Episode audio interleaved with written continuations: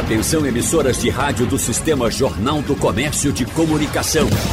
No ar, debate em rede. Participe! Rádio Jornal na internet. www.radiojornal.com.br A estiagem prolongada que atingiu diversas regiões do Brasil baixou de forma crítica o nível dos reservatórios das hidrelétricas. O sistema Sudeste Centro-Oeste está com apenas 17,79% da capacidade de armazenamento. E o reflexo da crise hídrica é sentido também diretamente na conta de luz, com a aplicação da bandeira tarifária especial para tentar compensar parte dos custos de acionamento das usinas térmicas e, evidentemente, forçar a população também a reduzir o consumo. E para o cidadão, além do aumento na fatura, fica o receio, claro, da falta de energia. E no debate de hoje, vamos conversar com especialistas sobre a real situação energética do país e as perspectivas para o abastecimento nos próximos meses. Por isso, nós convidamos e já agradecemos a presença da gerente de projetos do Instituto Escolhas, Larissa Rodrigues. Doutora Larissa, seja bem-vinda. Bom dia para a senhora. Obrigada, bom dia. Bom dia a todo mundo que está escutando a gente. Nós vamos conversar também com o professor e economista Edgar Leonardo. Professor Edgar Leonardo, mais uma vez, seja bem-vindo, muito obrigado. Obrigado, Wagner. É sempre um prazer estar aqui. Doutor Zé Ailton, doutora Larissa, é um prazer estar aqui. E a gente também agradece mais uma vez a presença do ex-diretor de engenharia da CHESF, a Companhia Hidroelétrica do São Francisco, José Ailton de Lima. Doutor Zé Ailton, seja bem-vindo, muito obrigado por aceitar o nosso convite. Bom dia a todos, é um prazer também estar com todos. Doutor Zé Ailton, eu vou começar com o senhor porque uma informação desta semana me chamou muita atenção.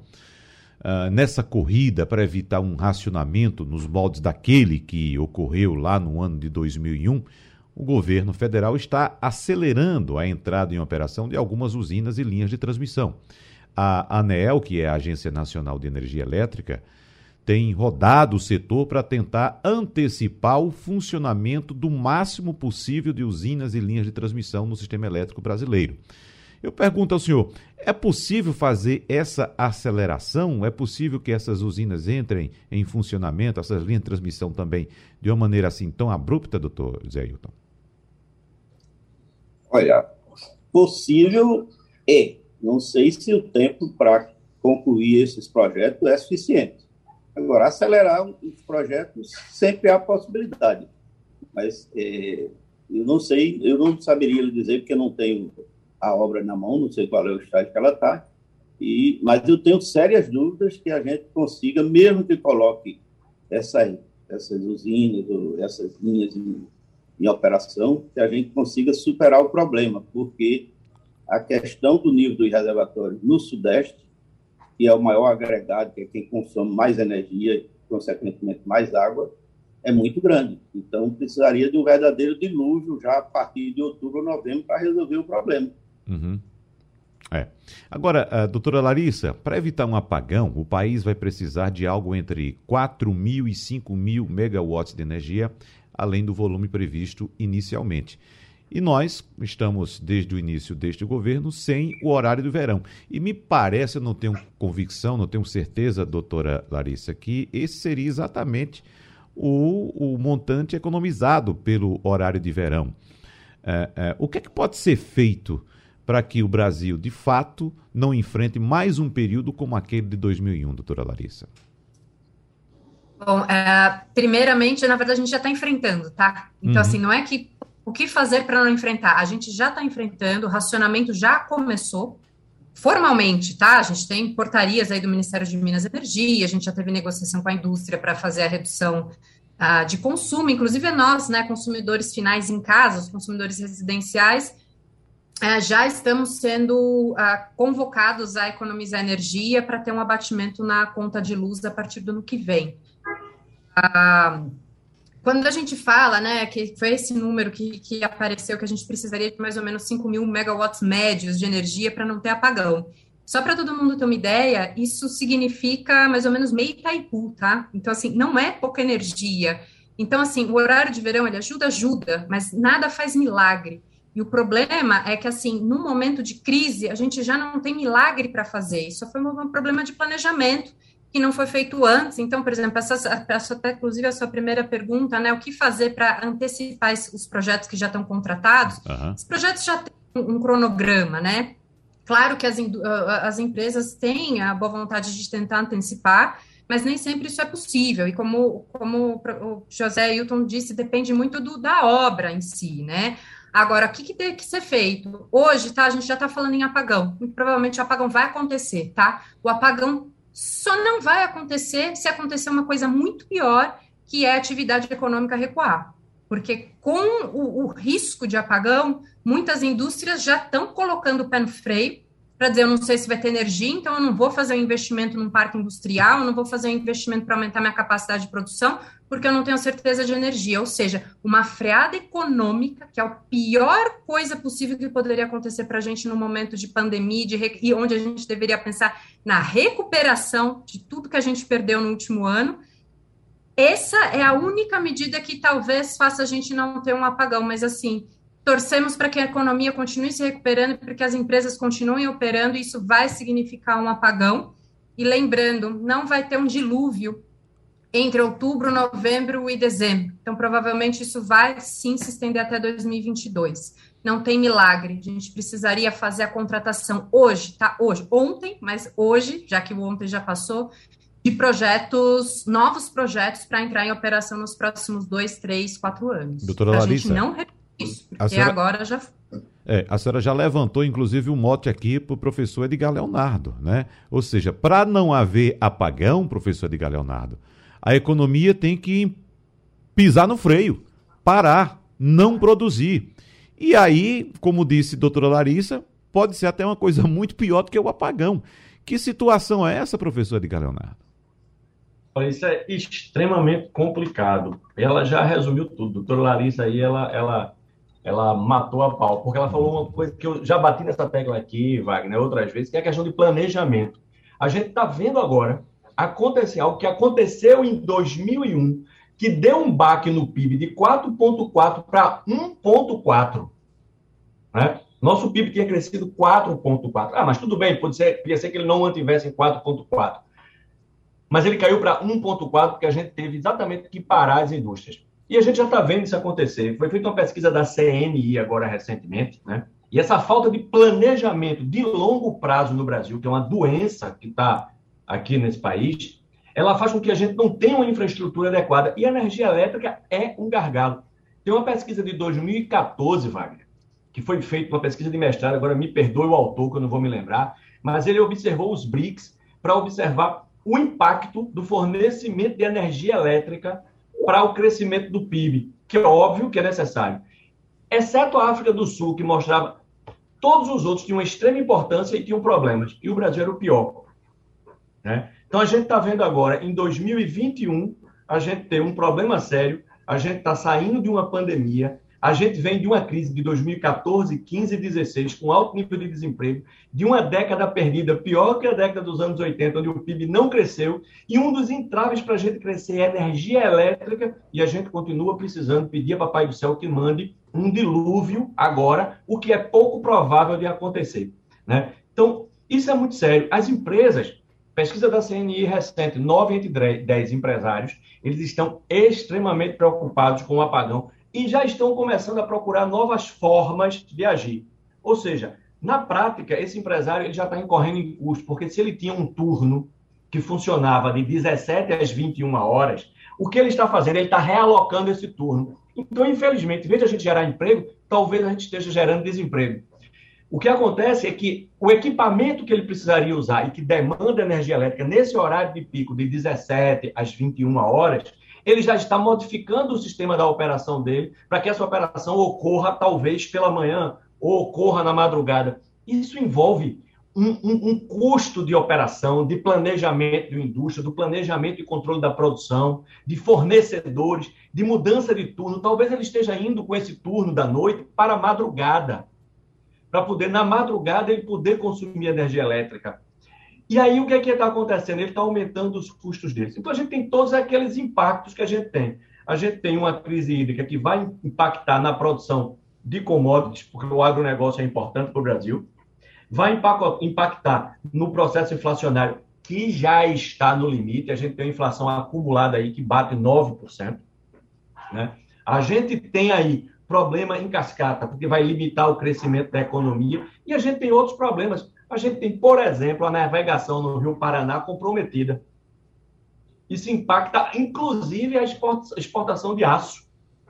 Né? Isso encarece, porque Vale já está começando a usar mais caminhões. E aí a gente tem um outro problema, porque se a gente não consegue escoar uma parte da produção por hidrovias, a gente vai ter que recorrer às, às rodovias, a gente tem um aumento do custo de transporte, ou seja, a gente tem um problema aí em cascata para a economia e, é, como colocou o doutor José Ailton também, a gente vai tentando agilizar programas, projetos que estão aí na pauta 10, 15, 20 anos, e que a gente tem um problema estrutural que a gente quer tratar sempre como conjuntural. Ou seja, a gente tem problemas sérios que precisam ser tratados na infraestrutura, ou seja, aumentar a capacidade que a gente tem de geração de energia e distribuição de energia, que aí a doutora Larissa e o doutor Zé Ailton conhecem bem melhor do que eu, para que a gente possa, então, conseguir manter esse país com taxas de crescimento que gerem, de fato, emprego e renda. Esse é o grande problema.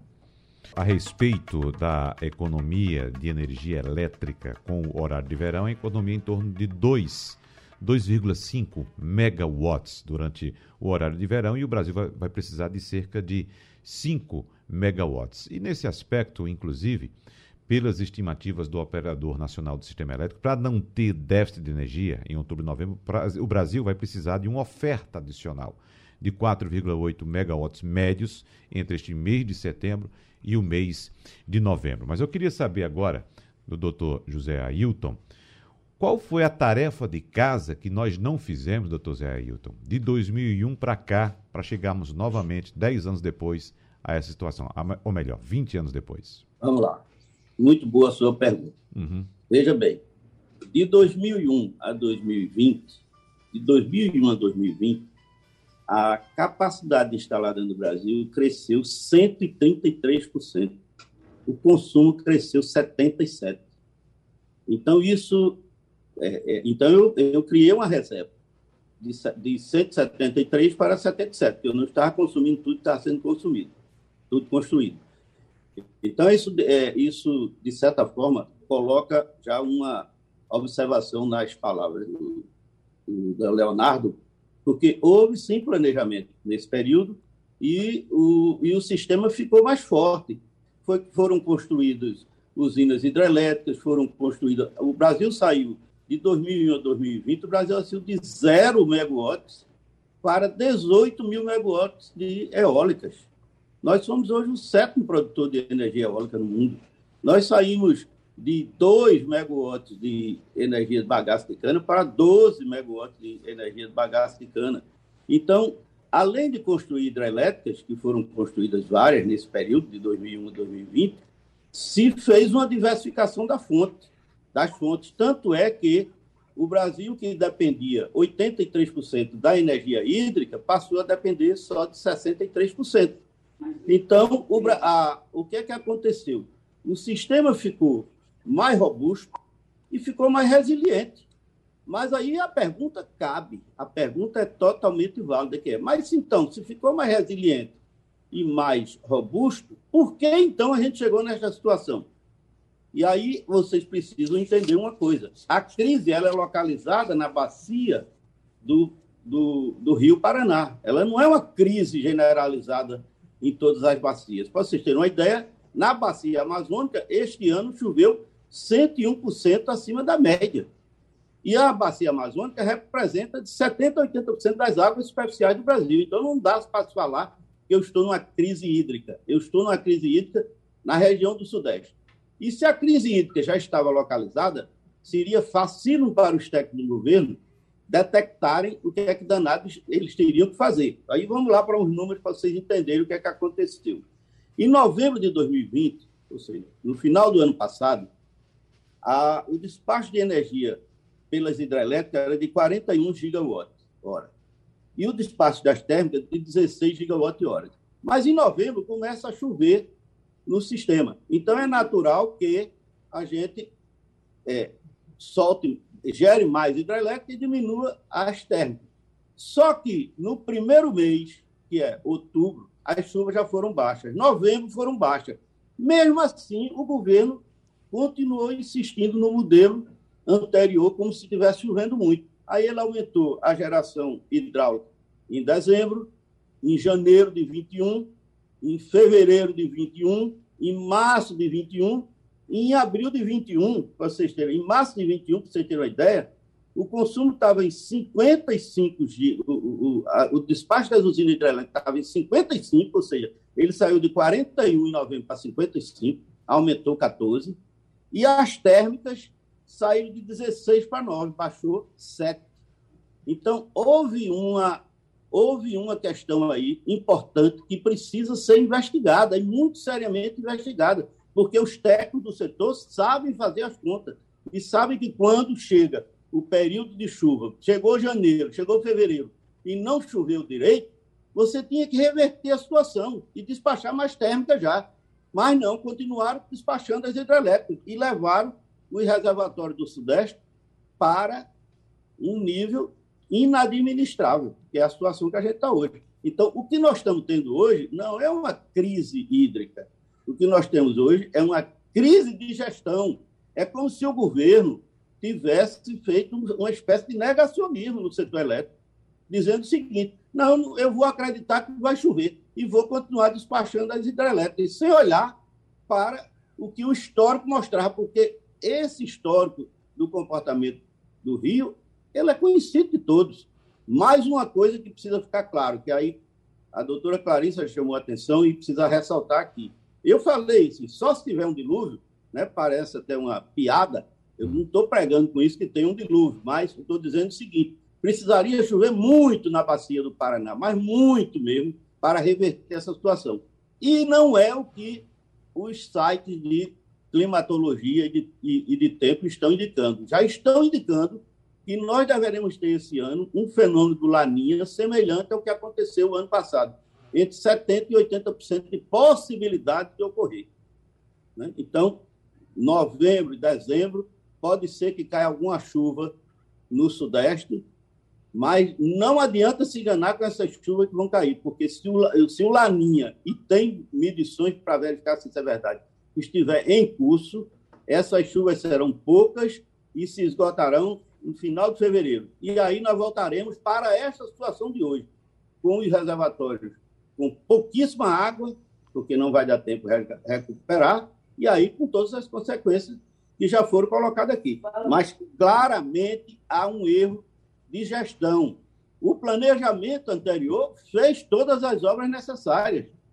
O que faltou foi gerir o sistema. Foi criado um comitê de monitoramento do setor elétrico. Vocês conheciam esse, esse, esse, esse, órgão na época de Dilma. A própria Dilma gerenciava a reunião do comitê de, do, de gerenciamento do setor elétrico. Para quê? para olhar se tinha crise numa região, se não tinha, se tinha noutra. Então, na hora em que este comitê se posicionou, este comitê se posicionou, quem quiser vá atrás das atas que vai encontrar, dizendo que podia despachar as hidrelétricas que não tinha problema. Isto já em fevereiro de, e, e março de 2021. Ele cometeu um erro brutal de avaliação um erro brutal de avaliação e levou ao que nós estamos vivendo hoje. Então, nós não temos crise hídrica a rigor, nós temos uma crise energética provocada por má gestão do sistema operacional.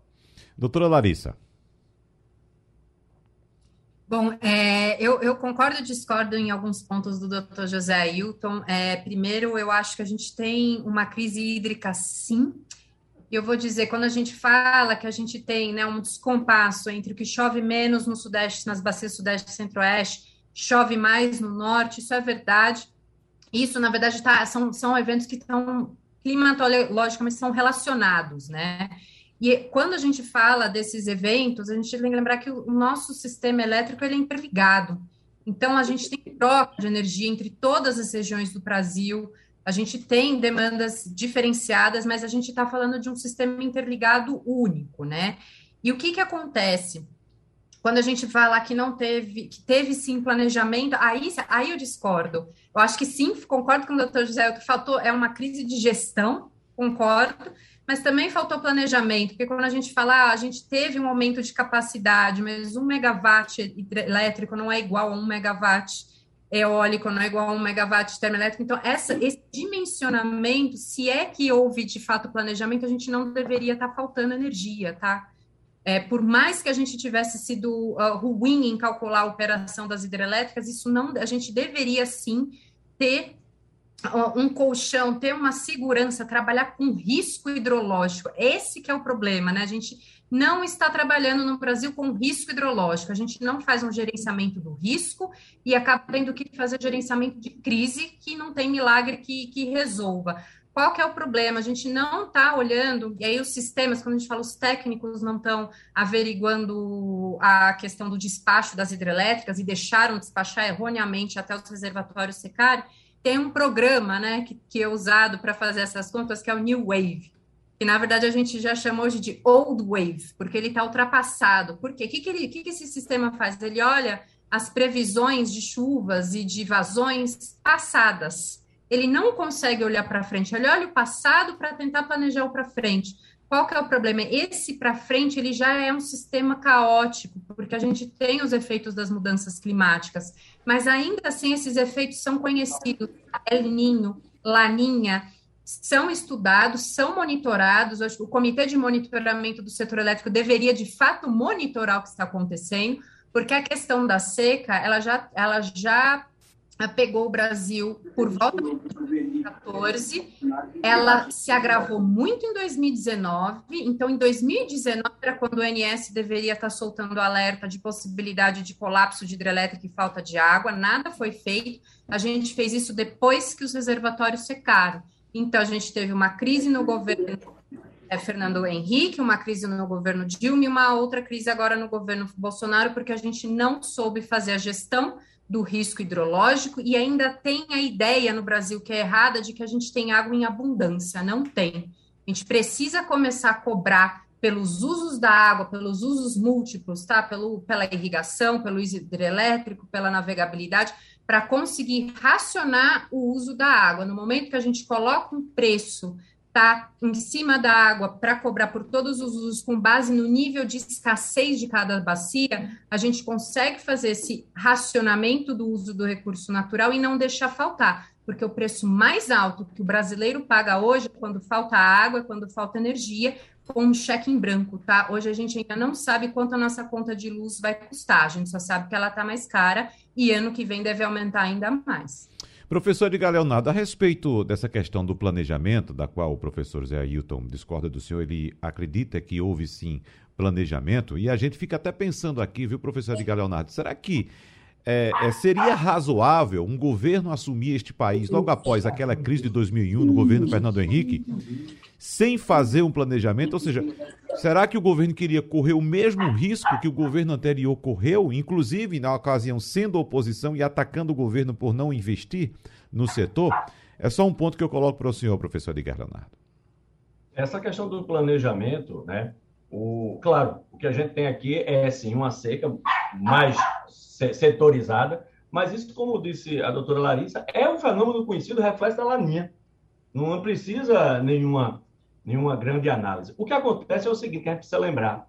Eu aumentar só a capacidade de produção não indica que houve planejamento por um motivo muito simples. Quando a gente faz planejamento de longo prazo, né, e aí está a questão.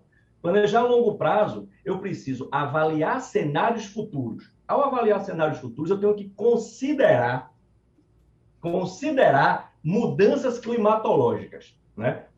A maior entidade que trabalha com planejamento futuro, estudos de análise prospectiva para 20, 30 e planejamentos de setor elétrico, tem que ser um planejamento com análise prospectiva, tem que ser longo prazo. Eu não posso fazer um planejamento para 3, 4 anos, porque eu não estou planejando uma empresa de tecnologia, eu estou planejando o setor elétrico, desenvolvimento nacional. Eu tenho que pensar isso em 20, 30, 40 anos. Então, quando a gente pensou aumento da capacidade, a gente tem um, uma questão séria. Talvez a gente não tenha levado em consideração mudanças climáticas. É um ponto importante. Essas mudanças climáticas fazem com que a gente tenha modificações e, é, é, como eu diria, é, alterações mais secas onde tem secas, mais cheias onde tem cheias. E a gente tem uma outra grande questão. A gente tem que pensar, quando a gente está falando de crise hídrica, que essa água não é usada apenas, unicamente para geração de eletricidade.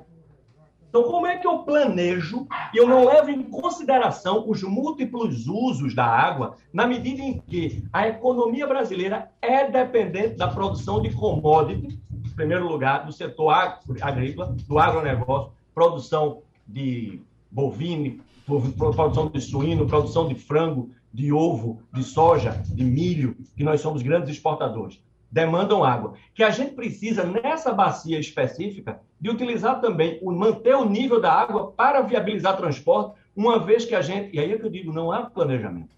Não há planejamento. Onde é que eu viabilizei, por exemplo, opções de transporte para o rio em níveis muito baixos, na medida que a gente continua sem ter, por exemplo, ferrovias? Na medida que, inclusive, nossas rodovias, que é a nossa opção estratégica, elas são é, de péssima qualidade. Um, na medida em que a gente não tem, por exemplo, soluções de cabotagem, né? soluções diversas. Então, a água que eu vou usar, eu preciso dela para produção no agronegócio, eu preciso dela para navegação, que vai repercutir na exportação, inclusive prejudicando países vizinhos, porque a gente tem que lembrar que a, países vizinhos utilizam a bacia do Paraná para exportação. Então, é, eu preciso manter o nível de água para manter o nível de transportado. E aí eu preciso também lembrar que na década passada nós tivemos uma década perdida.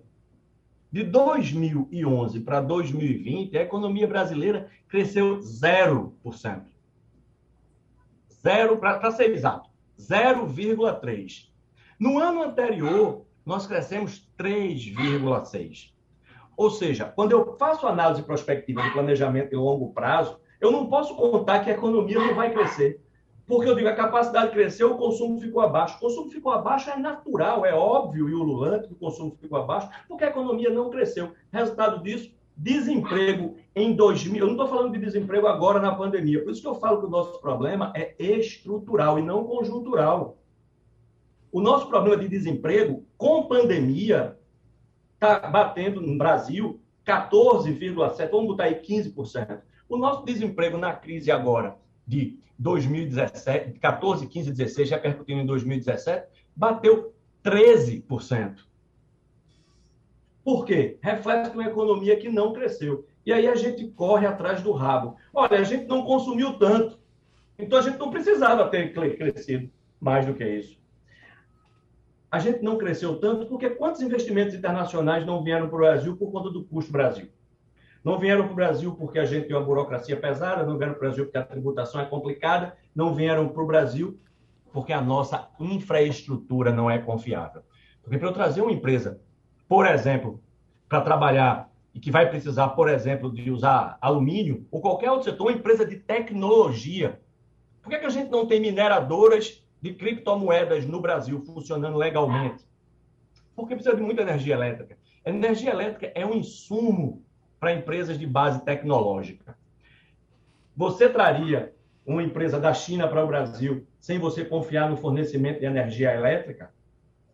Né? Sem você confiar em outro conjunto de infraestruturas? Então, de fato, no Brasil, e aí eu repito, a gente tem uma cultura de não se planejar de longo prazo. Porque o Brasil não cresceu na década passada. Na medida que ele não cresceu, ele não demandou energia. E agora, aqueles né, que tiveram a coragem de investir e que têm suas empresas estão pagando o preço. Porque esse cidadão que investiu, que colocou a empresa dele, que agora está precisando gerar emprego e renda, inclusive porque ele vem de 2014, 15, 16 sem crescer, ele teve uma pequena retomada, 17, 18 até 19, quando a gente então recebe pela proa a, a, a crise da pandemia, que é uma crise global que afeta a oferta e demanda, e aí a gente tem uma retração do PIB mundial, né? E aí a gente começa o processo de retomada e o Brasil, para se diferenciar dos outros que estão começando sua retomada, a gente vai ter que enfrentar a retomada, né? A gente vai ter que enfrentar uma retomada com um gargalo de infraestrutura, que é um gargalo que é fornecimento de energia elétrica. com um impacto na inflação por conta da crise hídrica. E a gente tem que lembrar que, muito embora a gente tenha um volume de chuvas até maior no norte e no nordeste, menor no sudeste com a laninha, a gente tem a maior geração e consumo de energia elétrica lá na região onde está faltando. Né? Então, a gente tem, de fato, uhum. uma crise, sim, uma crise hídrica, que gera uma crise energética, e sim, historicamente, uma falta de planejamento de longo prazo. Pensar o país para 20, 30 anos é o que vai permitir que a gente cresça de fato. Porque a gente vem desde os anos 70 sem a economia brasileira crescer. O fato é esse, né? É. Bom, professor Zé Ailton, nós temos mais um minuto para fechar esse bloco e como estamos ainda olhando para trás, olhando pelo retrovisor e é, tivemos aqui duas discordâncias em relação ao que o senhor colocou, eu vou pedir para o senhor é, fazer alguma pontuação nesse um minuto restante para a gente voltar no último bloco olhando para frente. O que é que a gente pode fazer para não apagar a luz desse país, professor Zé Ailton? Tá bom, então vamos lá. Veja, a primeira questão é a seguinte: é, é claro que todos esses fenômenos são conhecidos e as, as empresas de energia elétrica brasileiras elas têm os históricos das, das hidrologias do Rio. Então, e sabe também do comportamento. Do... Mas tem duas questões que você ficar clara. Uma coisa é planejar o sistema para o futuro. E aí eu discordo de Leonardo, e tenho é, dado suficiente para discordar, Leonardo, porque o setor elétrico planeja com uma visão de 10 anos na frente, mesmo com o desmonte que Bolsonaro está fazendo no governo mesmo com esse desmonte, esse setor continua se planejando. Agora, é, precisa planejar com visão de futuro, mas precisa operar o presente.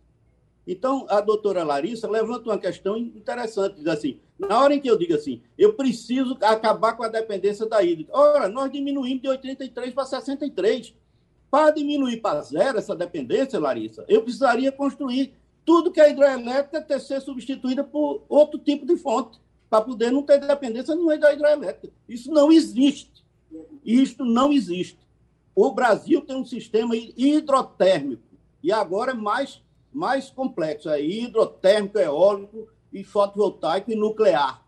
E ele precisa conviver com esta complexidade. Eu chegar e dizer simplesmente dizer que agora eu é, vou acabar com a dependência hídrica, significa dizer que eu tenho que substituir todas as hidrelétricas existentes atuais por outra fonte de energia. Uhum. Isto faz sentido? Isso não tem sentido, Larissa. Doutora Larissa... Do ponto de vista de planejamento, não faz sentido. Vamos tentar olhar para frente, saber o que é que vai acontecer daqui para frente e o que é que a gente pode fazer também para evitar que o pior aconteça, já que, doutora Larissa, há quem diga que a pandemia de 2022 será a falta de energia elétrica neste país. Mas eu lembro que senhora, no bloco anterior, fez algum gesto negativo de, de discordância em relação ao que foi colocado pelo professor José Ailton. A senhora pode começar fazendo essa sua colocação de discordância, mas eu queria que a senhora falasse para o nosso ouvinte também o que é que pode acontecer com a previsão que o Instituto Escolhas tem para os próximos meses. Claro, não, e na verdade a minha discordância tem muito a ver com essa questão do futuro mesmo, né? Porque uhum. assim, discordamos em, em, na percepção de que houve planejamento, quando a gente acha que não houve, tá? Tenho a, a, alguns argumentos para isso, mas a questão é, Dr. José Ailton né, colocou, temos que conviver né, com a complexidade de um sistema hidrotérmico. Visão do Instituto Escolhas não é acabar com a dependência hídrica, tá? É o contrário, é trabalhar com risco hidrológico, reconhecer o risco hidrológico, trabalhar com ele, reconhecer que a gente tem um parque de hidrelétricas muito robusto, que foi construído dos anos e que vai continuar gerando muita energia para o Brasil nos próximos anos, mas ao invés da gente trabalhar com a complexidade de um sistema hidrotérmico, eu prefiro que a gente trabalhe com a complexidade de um sistema hidrorenovável. Aí é que tá, não é acabar com as hidrelétricas que a gente tem, mas esse é o térmico, tá? É justamente o porquê a gente tem pagado muito caro na conta de luz. Tem pagado muito caro em aumentar os efeitos da mudanças, das mudanças climáticas e agora tem pagado caro quando a gente está vendo com crise hídrica, com seca, que tem tudo a ver com as mudanças climáticas. E aí alguns podem dizer, não, mas se não tivesse térmica, a gente estaria aí que estaria sem energia. Não, se a gente tivesse feito a contratação de energias renováveis, mais eólica, mais solar, mais biomassa, a gente tem a plena capacidade de, junto com as hidrelétricas, suprir a energia que o Brasil precisa e com uma característica muito importante, com preço mais barato, tá? Sem a dependência de um combustível, sem dependência de preço de combustível, ou seja, pagando mais barato na nossa conta de luz e sem agravar a questão das mudanças climáticas. Então, hoje, né, quando a gente fala o Brasil, é verdade que o Brasil já instalou muita energia renovável, que em 2001 não existia. É verdade, hoje a gente já tem uma diversificação da matriz elétrica, a gente não pode negar, mas o Brasil não deveria ser o sétimo país em energia eólica, deveria ser o primeiro. A gente tem que parar de se contentar com pouco aqui nesse país, porque a gente pode ter muito mais, a gente pode ser líder, a gente pode ter toda a energia do país sendo suprida por hidrelétricas e renováveis como solar, eólica, biomassa, pagando muito menos e com segurança. O que, que a gente precisa mudar para fazer isso acontecer, tá? Mudar a questão dos contratos já. A gente tem uma questão de contratos no setor elétrico que é muito complicada, que está enraizada né, no funcionamento do setor. São contratos que movimentam milhões e milhões de reais, né? A gente tem que lembrar disso. Mas os próprios contratos das hidrelétricas hoje, eles, estão, eles têm um contrato de garantia física, né?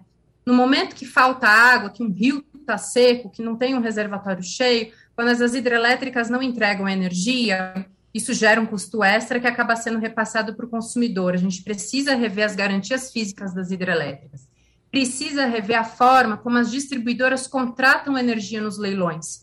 Hoje, as nossas distribuidoras vão para o leilão, contratam energia no ambiente de competição, para tentar baratear o preço né, do que a gente paga na energia, mas a forma como é calculado essa tanto a quantidade que elas contratam, como até o, o, os preços, eles são artificiais, ou seja, elas, as distribuidoras precisariam contratar um tanto a mais, tá? Para evitar o que está acontecendo hoje de falta de energia e o valor que está lá precisaria ser equalizado, ou seja, para que a gente tenha uma competição de fato de preço entre fontes, eu não posso ter uma, uma usina eólica que não tem combustível concorrendo com uma usina termoelétrica que já é mais cara, tá? Em qualquer situação a termoelétrica a combustível é mais cara. Mas hoje essas termoelétricas elas vão para o leilão com um preço artificial, pensando que elas vão operar pouco tempo. Ah, essas termoelétricas vão operar alguns, alguns meses, então o preço do combustível vai ser esse, e está aqui o preço. É mentira. Quando a gente está numa situação hoje, o que, que acontece? Essas usinas vão operar muito mais e quem paga o combustível é a gente, tá? Por isso que a nossa conta de luz está aumentando. A gente precisa mudar essa forma de contratação e a gente fez um estudo no Instituto Escolhas muito interessante, que inclusive rebate um dos principais argumentos do setor elétrico que é não, de que não é possível ter tanta renovável operando. É possível, sim, ah, e a gente mostrou que hoje a gente tem entre usinas eólicas, solares e a biomassa, mais ou menos uh, ah, 20. Esse valor poderia mais do que dobrar. Ou seja, é possível sim, e é possível fazer isso combinando com a geração das hidrelétricas, que a gente entende que é importante, trazendo segurança para o consumidor e reduzindo os custos que a gente paga com, ah, com tarifa de luz. Ou seja, precisamos fazer essas contratações, precisamos deixar as, as térmicas para o passado, precisamos substituir elas por novas renováveis e precisamos fazer isso hoje, tá? Porque é isso, a conta de luz, a, a conta de luz, a crise e o apagão, uma situação que, que é desse ano e vai se estender para 2022. Então, enquanto a gente ficar esperando São Pedro agraciar o Brasil e o Sudeste com mais chuva, isso não vai acontecer. E a gente precisa fazer essa contratação já e precisa atualizar os modelos do setor elétrico para fazer a, a quantificação do risco hidrológico e dos efeitos das mudanças climáticas. Isso vai tirar o Brasil da crise hoje até 2022 e para frente, porque como eu falei, hoje 2021 vai ter apagão, tá? Não tem milagre que, que a gente precisa fazer, olhar para frente, nós mesmos, como consumidores e indústrias e empresas e quem move o Brasil, para não deixar isso acontecer para frente, para que a gente possa crescer nossa economia, para que a gente derrube a inflação e para uhum. que isso não aconteça de novo. É isso que a gente tem que pensar. Isso é planejamento de longo prazo. Professor Edgar Leonardo, um minuto para o senhor e suas previsões sobre o que é que pode acontecer daqui para frente no campo econômico. Olha, no campo econômico a gente já está vendo, provavelmente com esse cenário que a gente tem se perpetuando, que a, a, a, meteorologia aponta, é que a gente pode chegar até, até dois pontos percentuais de queda no crescimento do PIB de 2022. Imagine o PIB 2022 já não indica crescimento sustentável. Né? Então, a gente precisaria crescer pelo menos a taxas superiores a 5%, 6% para a gente começar a retomar emprego. Isso não vai acontecer. Infelizmente, a gente tem que lembrar, e aí eu também vou ser rápido, mas a, doutora Larissa acabou colocando isso muito bem, a gente tem que lembrar que o futuro é resultado de ações presentes. E quando a gente pensa em planejamento de longo prazo, a gente precisa lembrar que não é só fazer a minha parte, eu tenho que criar as condições para que os objetivos maiores sejam atingidos. E quando a gente fala de criar essas condições para que os objetivos maiores sejam atingidos, é entender que o fornecimento de, de energia elétrica, com a matriz que a gente tem, que já melhorou a diversificação, ela precisa sim caminhar para direções mais ecologicamente responsáveis, tá? E que também vão ser mais baratas e que para as quais a gente tem potencial. E lembrar que a gente pode sim estocar água, porque a gente pode manter os níveis de água mais altos, tendo uma capacidade de geração e distribuição de energia em outras fontes para exatamente momentos de crise. Isso a gente não tem feito, a gente tem continuado na confiança de que a chuva virá. Isso não dá, e a gente está pagando o preço literalmente com inflação agora, e falta num momento sério como esse. Doutor José Ailton, com a experiência que o senhor tem no setor elétrico, diga para o nosso ouvinte, há como evitar que haja, Nem, de fato, nenhuma, um apagão? Eu não tenho nenhuma discordância de fundo com a professora Larissa, e gostaria muito de receber o estudo do, do Instituto Escolhas, uhum. para ver isso com algumas questões que ela coloca com mais cuidado. Olhar o futuro sempre vai exigir esse cuidado da gente. Mas o, o futuro aqui tem duas questões. Tem o longo prazo, o que a gente chama o farol alto, e tem o farol baixo. Para eu poder chegar no futuro mais distante, eu tenho que passar esse aqui agora, o curto prazo. Ou seja, e o curto prazo, ele está me mostrando uma, uma série de problemas. E uma questão que o governo teria que responder imediatamente, e ele não está querendo responder, é qual é o verdadeiro tamanho do problema? É fácil para os técnicos do setor, com os modelos que eles têm disponíveis, mesmo com algumas deficiências nesse modelo, como colocou a doutora Clarissa, mas é fácil eles responderem. Se não chover em 30 do 10, o que é que vai acontecer? Se não chover em 30 do 11, o que é que vai acontecer? Qual é o tamanho do problema? E se chover só metade da série histórica? Não chover tanto, não, não chover completamente, mas chover só metade do que se esperava. Então, ao fazer estas perguntas e responder a isso, nós teremos, nós teremos elementos na mão para dimensionar o tamanho da crise que nós vamos viver. Porque eu acho que a gente vai viver a crise. Agora precisa dimensionar o tamanho, e este tamanho não está sendo dimensionado. Por quê? Porque não está se querendo dizer, está de novo se insistindo no velho método de esperar que chova e não há essa a perspectiva de chuva não é tão boa. Mesmo que viesse, que tivesse uma perspectiva de chuva boa, ainda assim a, responsabilidade do governo seria responder: se não chover em 30 do 10, qual é o tamanho do problema? Isso não chover em 30 do 11, isso não chover em 30 do 12. Então, essas questões elas precisam ser acompanhadas pela imprensa, elas precisam cobrar do governo essa responsabilidade, porque o que vão fazer é deixar a gente aqui sem as respostas, para quando chegar em 30 de outubro dizer agora não tem jeito, tem que ser isso. Tem que ser tal coisa, tem que ter tal solução. Esta é a questão. Então eu tenho que vencer esse curto prazo, sim. No mais, eu concordo com as propostas da doutora Clarice, não tenho nenhuma discordância. Para a gente fazer uma matriz mais diversificada, a gente poderia aumentar. Agora eu vou dar um dado, viu, Clarice? Eu estava na diretoria da Chess, na diretoria de construção, entre 2003 e 2015. Entre 2009 e 2015, praticamente eu fui responsável pela implantação de todos os projetos de usina eólica que a Chess esteve é, coligada ou sozinha para construção. E tinha momentos em que a gente não tinha peça, e não tinha mão de obra suficiente para implantar os projetos. Então, apesar da gente querer acelerar, sem outras políticas não é possível. Sem outras políticas do tipo política industrial para resolver o problema dos equipamentos, política de capacitação de mão de obra para responder às necessidades de mão de obra. Sem isso, a gente pode morrer de vontade, okay, mas não consegue botar os projetos de pé como a gente sonha. Nós agradecemos então ao ex-diretor de engenharia da Companhia Hidroelétrica do São Francisco, José Ailton de Lima, ao professor e economista Edgar Leonardo e à doutora e mestre em energia pela Universidade de São Paulo e bacharel em relações internacionais pela Faculdade de Belas Artes, Larissa Rodrigues e também gerente de projetos do Instituto Escolhas. Muito obrigado pela participação da senhora doutora Larissa, do professor Edgar Leonardo, doutor Zé Ailton, um debate de hoje muito importante.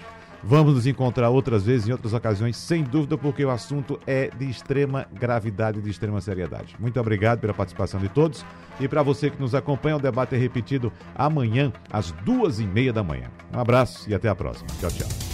Sugestão ou comentário sobre o programa que você acaba de ouvir, envie para o nosso WhatsApp 99147 8520.